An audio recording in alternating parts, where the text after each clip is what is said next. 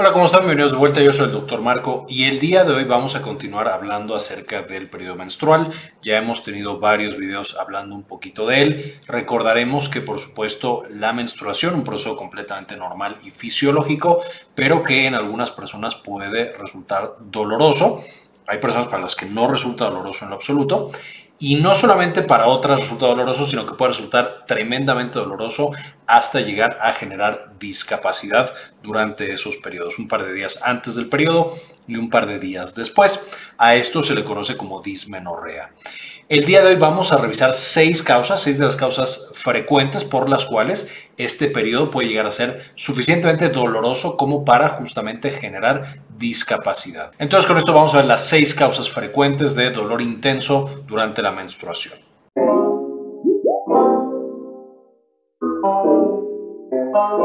Dismenorrea primaria básicamente significa que la dismenorrea no es causada por alguna otra enfermedad. No hay tumores, no hay alteraciones endócrinas, no hay ninguna otra cosa que se le encuentre a la paciente cuando se le estudia de una manera completa. Eh, esencialmente lo que está pasando es que el proceso fisiológico de su periodo menstrual no es el adecuado y entonces por alguna susceptibilidad, algún cambio en sus nervios, en su propio tejido uterino, está generando ese dolor que puede, una vez más, llegar a ser discapacitante. Ahí la dismenorrea primaria, por supuesto, no hay un tratamiento específico, más allá de lo que ya hemos platicado en videos pasados para el manejo del dolor menstrual, que por supuesto les voy a dejar en la parte de arriba para que puedan consultar. Eh, ese video en el que hablamos de la menstruación eh, está un poco, entre comillas, normal. Recordaremos que una menstruación normal, con dolor normal, puede empezar un dolor relativamente intenso al principio del periodo menstrual, en los primeros periodos, 1, 2, 3 años, conforme avanza el tiempo va disminuyendo el dolor y después de un embarazo también el, dolor disminuye de manera significativa. Cuando nos preocupamos más es por supuesto cuando sospechamos que hay alguna enfermedad.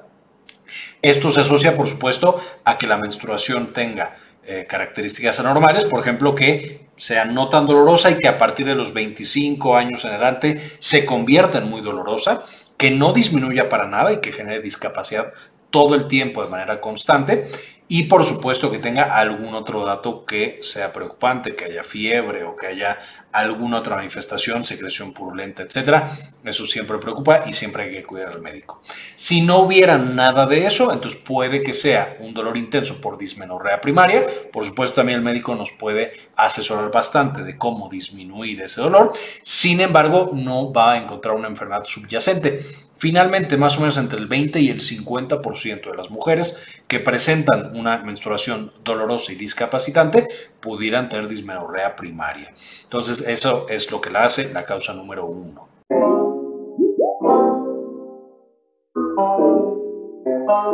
Aquí tenemos la más o menos conocida endometriosis, que no hemos todavía tratado en el canal, pero que pronto tendremos más material acerca de este tema. Y la endometriosis es una enfermedad un poco complicada en la cual básicamente el tejido que recubre el útero, que por supuesto crece eh, antes de cada menstruación y luego se desprende una vez que ya estamos en el periodo menstrual, ese mismo tejido empieza a invadir otras estructuras más allá del útero. Las trompas de falopio, incluso en casos severos puede llegar a intestino, a vejiga, a otras partes. Y entonces tenemos que ese tejido invasor, un poco como si fuera un tejido cancerígeno. Esto, por supuesto, no es cáncer, la endometriosis no es cáncer, solo me refiero a que este tejido, al ser agresivo, se comporta como el cáncer, en el sentido que va e invade otros tejidos que son contiguos. Y entonces cada vez que nosotros tenemos el periodo menstrual, que por supuesto ya hemos hablado también, las hormonas que se elevan y hacen que crezca ese tejido que justamente debería estar en el eh, útero, el tejido endometrial. Ahora al estar en intestino, en tropas de falopio y en otras estructuras, por supuesto ahí genera inflamación, genera que se aumente el volumen de ese sitio específico y por supuesto puede llevar a dolores intensos asociados a la menstruación. La endometriosis, por supuesto, es un tipo de dismenorrea secundaria, secundaria en este caso a menstruación, y vamos a tener justamente esta característica, que el dolor no decrementa conforme va pasando el tiempo, lo que sería lo normal para un periodo menstrual, sino que incluso o se mantiene de manera muy intensa o va aumentando con el paso del tiempo, porque más sitios del cuerpo van siendo tomados por este tejido endometrial eh, que se va a otras partes del cuerpo. Para recordar justo cómo las hormonas van a favorecer el crecimiento de este tejido y por supuesto toda esta interacción tan compleja que tenemos, ya hay un video en el canal, de nuevo, mucho más complejo que este, que les dejo en la parte de arriba, hablando de todas las hormonas implicadas en el ciclo menstrual, pero que es muy importante entender justo para entender también cosas como la endometriosis. Y de nuevo, la endometriosis entonces fue nuestra segunda causa.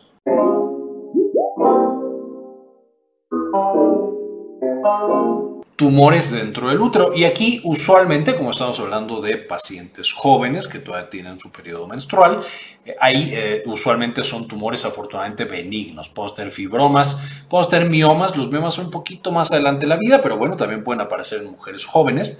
Y siempre que tenemos una tumoración, esta tumoración puede llevar a que el periodo menstrual sea más doloroso, justamente porque afecta la manera en la que el tejido endometrial, la parte de adentro del útero, está creciendo y después está siendo eliminada de nuestro útero. Este tipo de tumores a veces pueden pasar completamente desapercibidos y no causar ningún síntoma y una vez más son tumores frecuentemente benignos eh, por lo que en ocasiones ni siquiera son tratados. También puede llegar a pasar que una paciente pase años con este tipo de fibromas o de miomas sin ser detectado con una menstruación bastante dolorosa e incapacitante y ya que se detecta, se le da un tratamiento, usualmente un tratamiento quirúrgico, hay que quitar eh, a través de cirugía o a través de alguna otra técnica ese mioma o ese fibroma o ese tumor usualmente benigno. Y cuando quitamos ese tumor, de nuevo, pueden mejorar bastante esos síntomas y esos dolores tan intensos. Y es por eso que también es tan importante la visita con un médico ginecólogo para poder detectar estos tumores eh, y poder dar un tratamiento adecuado. Ahora, aunque en la mayoría de los casos estoy mencionando que los tumores son benignos, eso no significa que no puedan aparecer cánceres en el útero en mujeres jóvenes. En efecto, es bastante raro, pero también estos tumores podrían llegar a ser malignos y necesitar un tratamiento mucho más agresivo y mucho más rápido.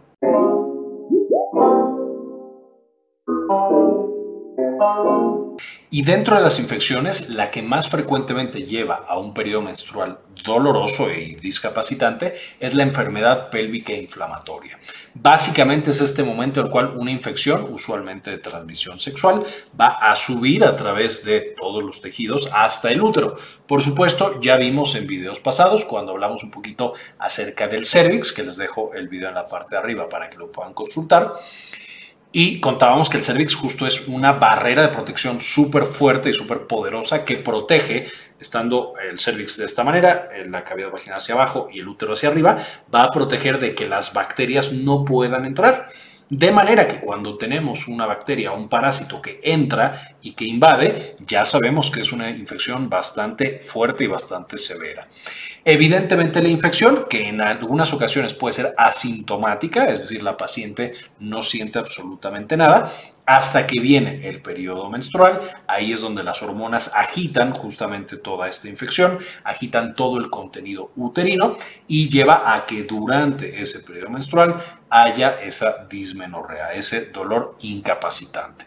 La enfermedad pélvica inflamatoria, por supuesto, también puede ser bastante sintomática y hay pacientes que tienen dolor intenso, que van a tener fiebre alta, que van a tener secreción mucopurulenta, etcétera, etcétera. Pero de nuevo es una de las causas en pacientes que ya han iniciado con relaciones que podría estar llevando a que tengan eh, enfermedad o eh, un periodo discapacitante.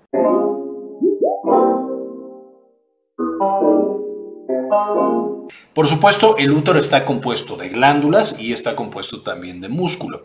Y las glándulas crecen y se contraen, por así decirlo, o se atrofian cada ciclo que pasa eh, en el periodo menstrual. Cuando estamos haciendo que crezca justamente el endometrio para recibir potencialmente a un bebé, todas esas glándulas van a crecer. Cuando se acabó el periodo y no hubo una fecundación, no hubo un embarazo, entonces se pierde todo ese tejido y todas esas glándulas.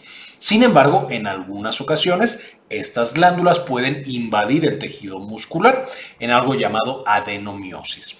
Esta adenomiosis antes no era tan reconocida, ahora se está viendo que puede ser bastante frecuente en algunas poblaciones y es una causa importante y a veces un poco complicada de detectar. Frecuentemente lo que se hace es una intervención en la que se ve justamente las paredes del útero para determinar, primero de manera visual y después a través de biopsias, cómo estas glándulas están creciendo y si no están invadiendo, por supuesto, el tejido miometrial, es decir, el músculo. Importante también mencionar que la adenomiosis no solamente es una causa de menstruación muy dolorosa, sino que también puede ser una causa de infertilidad. Y eso puede llevar a que pacientes que tienen menstruaciones muy dolorosas más adelante en la vida se enfrenten con la infertilidad. Esto no es en todos los casos, pero definitivamente es una de las causas por las cuales es buena idea tener una consulta adecuada con un médico ginecólogo antes de un embarazo, especialmente, es decir, ya que lo estamos buscando, y especialmente en pacientes que tuvieron menstruaciones altamente discapacitantes.